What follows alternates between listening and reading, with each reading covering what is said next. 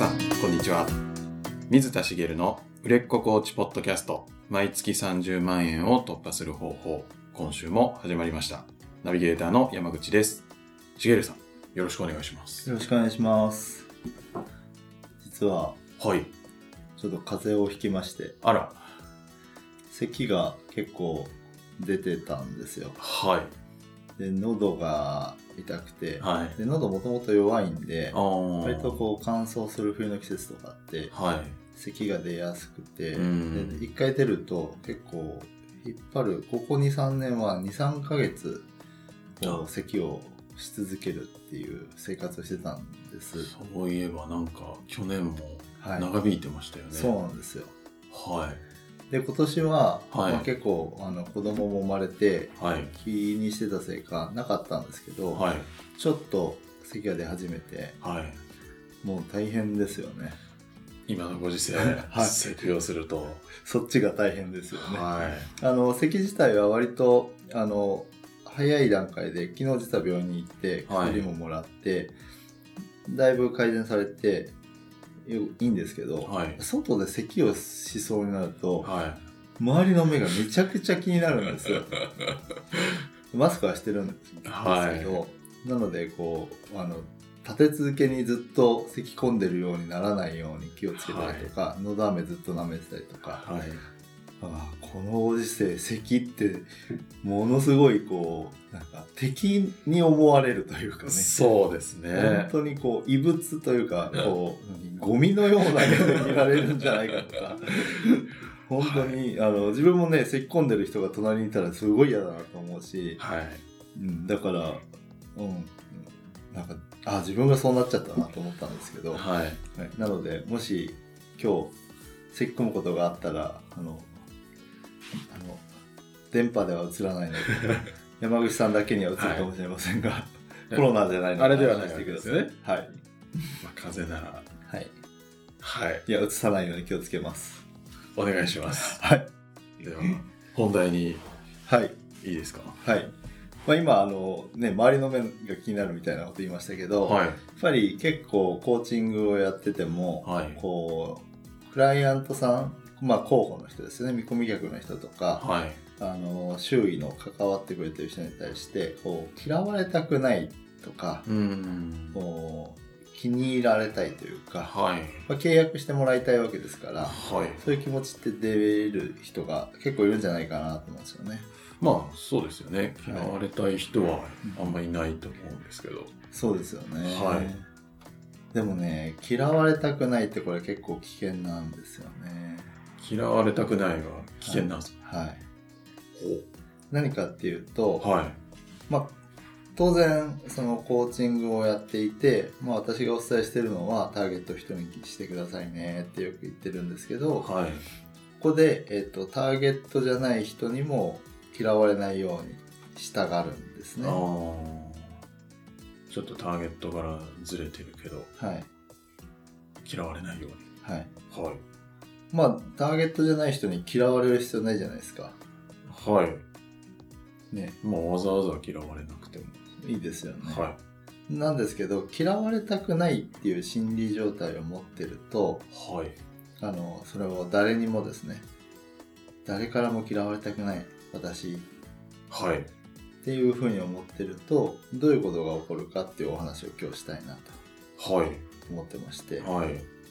嫌われたくないっていう意識が強いと、人に対してどういうふうに接すると思います嫌われたくないって意識が強いとはい。なんでしょういい顔するというかはい。優しくはい。接するんじゃないでしょうかそうですよね。はい人に対して優しく接したり、はいえっ、と、まあ、あの、いい顔しようとしたり、うんまあ、見え方は人それぞれだと思いますけど、はいそういうふうに接する人を、がいたとして、はい山口さん、その人のことどう思いますもう優しく接してくれるんですよねそうですね。あんまなんかいい人だなというか思いますよね。はいはい。そう思うんですよ。はいは今のところ全然問題なさそうなんですけど。い。ですよね。ははい。そうなんですけど、はで逆に例えばあの恋愛の話にしましょうか、はでそういう人がいてはい。誰にも優しい人がいるとおお。その人のことをはい。気になってる人がいたらはい。その人のことを見てどう思いますあの人にもこの人にも優しくして、かはいなんでしょう。ちょっとはい、ジェラシーというか、ジェラシーですよね、なんかはねはい。い。うん、はい。ジェラシーを持ってみたりとかあとあ自分の自分にも優しいけどはい。誰に対しても優しいからあこの人自分に気があるわけじゃないんだなみあ。たいな確かに。ちょっとがっかりみたいしますよねな。はい。ありますね。これがじゃあコーチングだったらどうかってことですよはい。誰に対しても、まあ、優しいというかはい。いうことをしていてターゲットとするその見込み客の人ですよねはい。がどう見えるかっていうとああの人にも優しいんだこの人にも優しいんだはああ。なるほど。いなんか、私だけじゃなかったのね、みたいそうですよね、な。はい。うん、こ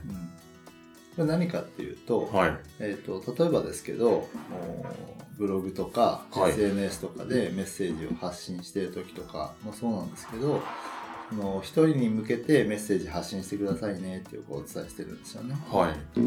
い。でなんですけどおそういう嫌われたくないとかっていう意識があるとはい。特定の人にメッセージ発信しようとするとはい。なんかそれ以外の人をはい。こう場合によっては否定したりとかあー結構鋭いメッセージになることもあるんですよなるほど。ですけどいやそうするとこういう人に対して印象が悪いなとかはい。考えたりするわけですよ、ねはい。そしてなんかオブラートに包んだ表現に変わったり言言いたいことを言い切れなかったりはい。そうすると確かにその読んでてあの不快になる人は減るかもしれないけど、うん。読んでて不快になる人が減ると同時に届けたい人にやんわりしか伝わらなくなるわけなんですね、うん。なるほど。でそうすると何かっていうと届けたい人がどう受け取るかっていうとはい。あのまあさっき言ったいい人だなみたいなはい。いい人なん だけどはい。私じゃないかもなみたいなあ本当は私なのにーはい。両思いなのに はい。私だってことにはい気づいてもらえないんですよ、ああ、それはまずいっすね。まずいですよね、はいせっかくねはチャンスがい。ねはい。あそのあとは告白するだけじゃんみたいなあ。そうか。だから万人に、みんなに良かれとはいやっちゃってると、はい本当に、はいまあ、ターゲットには伝わらなくはいなっちゃうかもしれないと。そうなんですよねあーなるほど。じゃあ、どうしたらいいですかそれはもうあの答えは前々から言ってるんですけどはい。あのお答えは一つであのその人に向けてメッセージを発信するのではあのす他の人には嫌われてもいいんですよい。嫌われてもいいんですか関係ないじゃないですか嫌われたらどうなりますか嫌われたら、な、どうなるんでしょうね。なんかまあ、例えばブログとかだと、はいその、嫌われちゃったら、こう、はいアンチ的なコメントを書かれたりとはいはいか、はいあるかもしれないですよね。そうですねはい。そういうリスクを考えていくとキリがないんですけどはい。アンチ的なコメントを書いた人がいたとしてはい。どうなるんですかね対処できないですかねまあ、まあ別に相手に、まあ、もともとお客さんじゃないんだったらは相手しないし、まあ、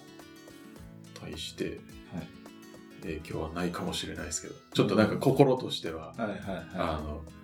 傷つくというか、うっーんていうのはあるかもしれないですね。そうですね、はいだからそこはもしかしたら対処が必要かもしれないですけど、はい。まあ、自分の心を強くするのか、はうん、でまあとは言っても実際に何て言うかなあの嫌われるっていうのはその対象以外の人を傷つけてくださいってことではないのではい。そんなにそういった類のブログでアはいンチの人がガンガン書き込んでくるとか、はい。要は芸能人みたいなことが起こるってまず考えられないですよねまあ。はい。芸能人に対してそういうことやる人も暇人だなとは思いますけど、はい。あのよそから何言ってんだって思いますよねはい。ですけどそれを芸能人でもない一個人のあのコーチングをやってる人に対してはその人のブログを見つけてその人に言ってることが気に入らないからってコメントするってい。はい。なかなかの人だと思うんで すよそうですね。だからそういった人のことばっかり気にしてはい。でも仕方ないんですよね、で嫌われてもいいっていうのは何かっていうとそんな別にそれで嫌われることってあんまりなくてはい。この人は合わないなとかって思われるってことなんですようーん。なるほでこの人は合わないなって思われるってどういうことかっていうと本当に合わない人なわけです、ど。はい。考え方とか価値観とかを発信していった時にはい。合うと思う人に来てもらいたいわけじゃないですかうーん。その時に合わないなって人まで来ちゃうとはい。これはまた大変なんですよねまあ、そっか。はい。これあのさっきのパターンに戻すとはい。あのみんなにいい顔してはい。届けようとした時に、はい。届けたいターゲットにはこう響かずにはい。私じゃないかもって思われるわけですよね、はい。でも人っていろんな人いるじゃないですかはい。でこう優しくしてたとみんなにはい。そしたらあのみんなに優しくしてるからそうじゃないかもって思う本命もいればはい。全然本命じゃない人から、はすごいこの人優しくしてくれるからって言って、い。はい。脇目も振らず自分のとこに来てくれる人もいるかもしれないわけですよねほう。好きではないのに。好きでもないのに、はい。普通にみんなと同じように優しくしてたらはい。好きですってあもうめちゃめちゃアピールされてあ。はい。で向こうも自分のこと好きなんじゃないかって勘違いされてはねい。それは困りますね。困りますよね、はでも現実にそうやってあのークライアント候補じゃない人あるいは自分と価値観が合わないような人はい。からこう来られてしまうってこともあるんですようーん。でそれがいいのか悪いのかっていうところなんですけど、はい。まあでもこう契約してこう、ね、売り上げを上げていくのにはい。来てくれた人がいいんじゃないかはい。って思う人も、まあ確かにビジネス的にははい好きじゃない人でもこう売り上げになるんだったら、いまあしょうがないかみたいなのははいダメなんですかって思うこともあるかなとは思うんですけどじゃあ実際に来た時の話をしましょうか。はいこれあのターゲットじゃない人が来て、えー、と例えばあの体験セッションをはい受けてもらいましたとはいでその時そういう人ってどういうことをするかっていうと自分のターゲットじゃないなと思ってもはい1対1で目の前にいたらはい嫌われたくないが出ちゃうんですよおはいそのクライアントさんに対してもこういい顔をしようとするわけですうね、ーんはいそうするとその人ってあやっぱりこの人優しい人だうんまあ、優しいっていうのは比喩的な表現ですけどはいあこの人のコーチング受けたいかもって思うかもしれないじゃないですか、はいで契約しちゃうかもしれないですよねはいで売り上げ上がりましたとはいあ素晴らしいよかったねとりあえず契約取れてとはいで問題はその後なんですよね何かっていうと、はいそのクライアントさんに成果を出してもらいたいわけですよ本当ははいそうしないとコーチングの価値がないわけですよねうんコーチングの価値って結局そのクライアントさんが成果を出すことまあ成果はいろいろありますけどねはいいろいろありありますけどこう成果を出してもらうことがコーチングの価値だと私は思うのではいそこがまあある一種のゴールなわけですよね、はいそういう意味では契約はスタートじゃないですか、うんでスタート時点で価値観が合わない人はい自分の考えとはちょっと違う人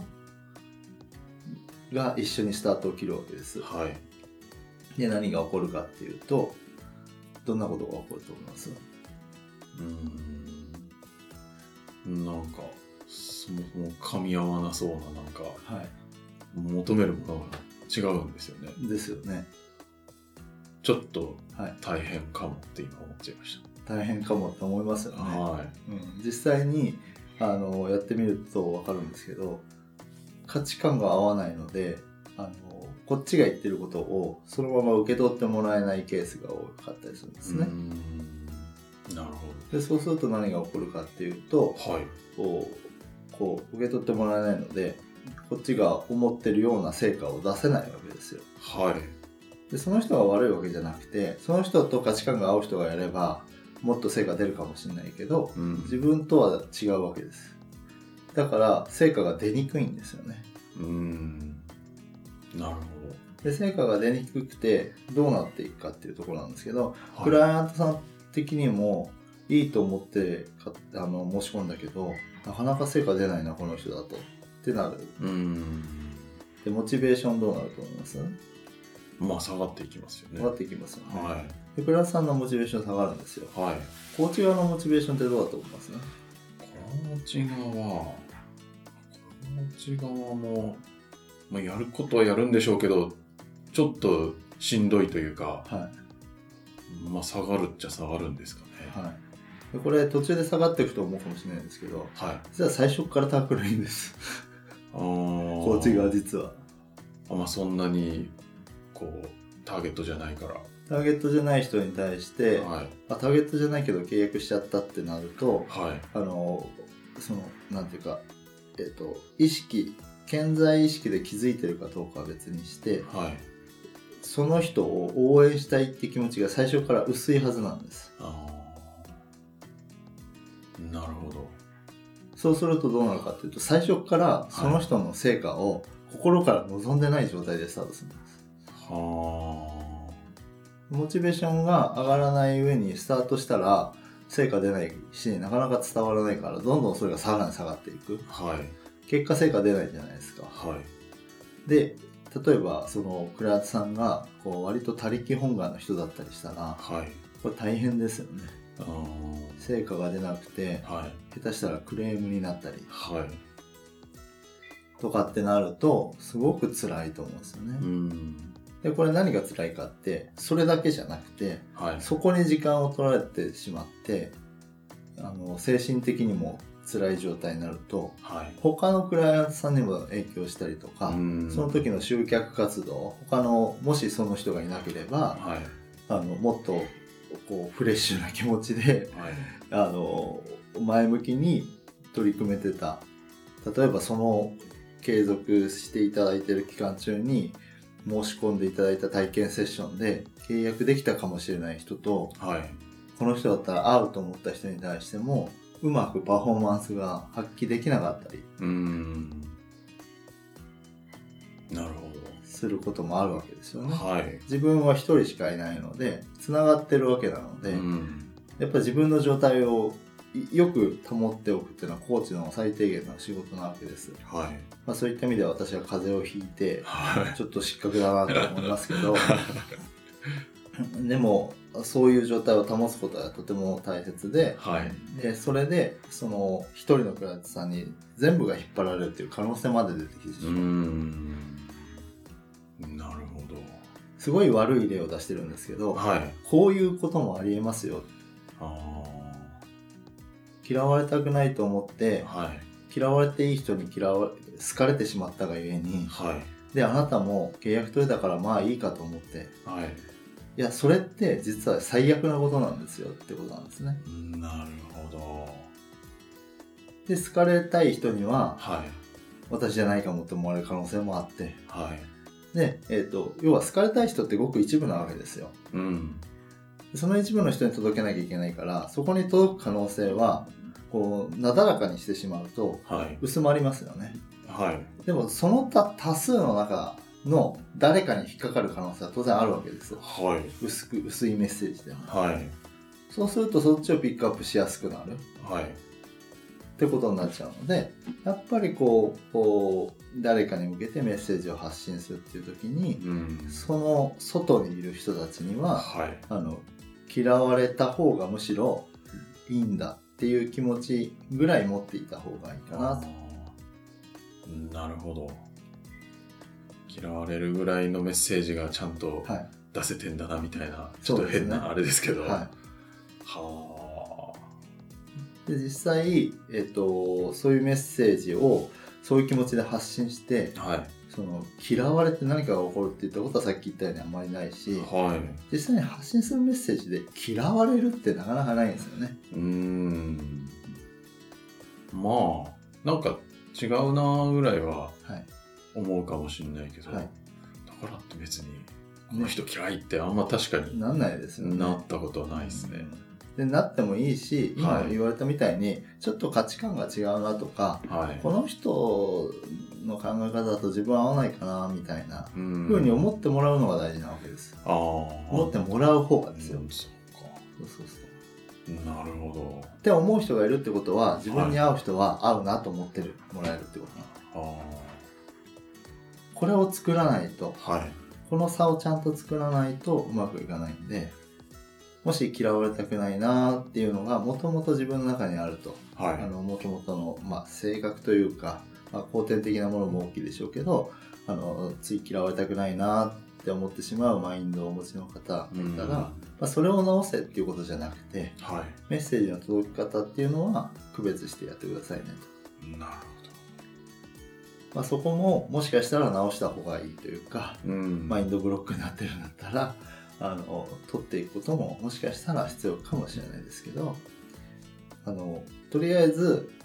あのコーチングのビジネスという意味の入り口で言うとそこは一人の人に届けるっていう意味であのその届けたい人に届くいいなと思ってもらえるメッセージにしていってほしいなと思います。はいありがとうございまありがとうすございます。では最後にお知らせです、えー売れっ子コーチポッドキャスト毎月30万円を突破する方法では皆様からのご質問を募集しております、えーコーチとして独立したいもっとクライアントさんを集めたいそんなお悩みなどがありましたらしげるさんにお答えいただきますのでどしどしお寄せください、えーポッドキャストの詳細ボタンを押すと質問フォームが出てきますのでそちらからご質問いただければと思いますはい、それでは今週はここまでとなります。また来週お会いしましょう。ありがとうございました。ありがとうございました。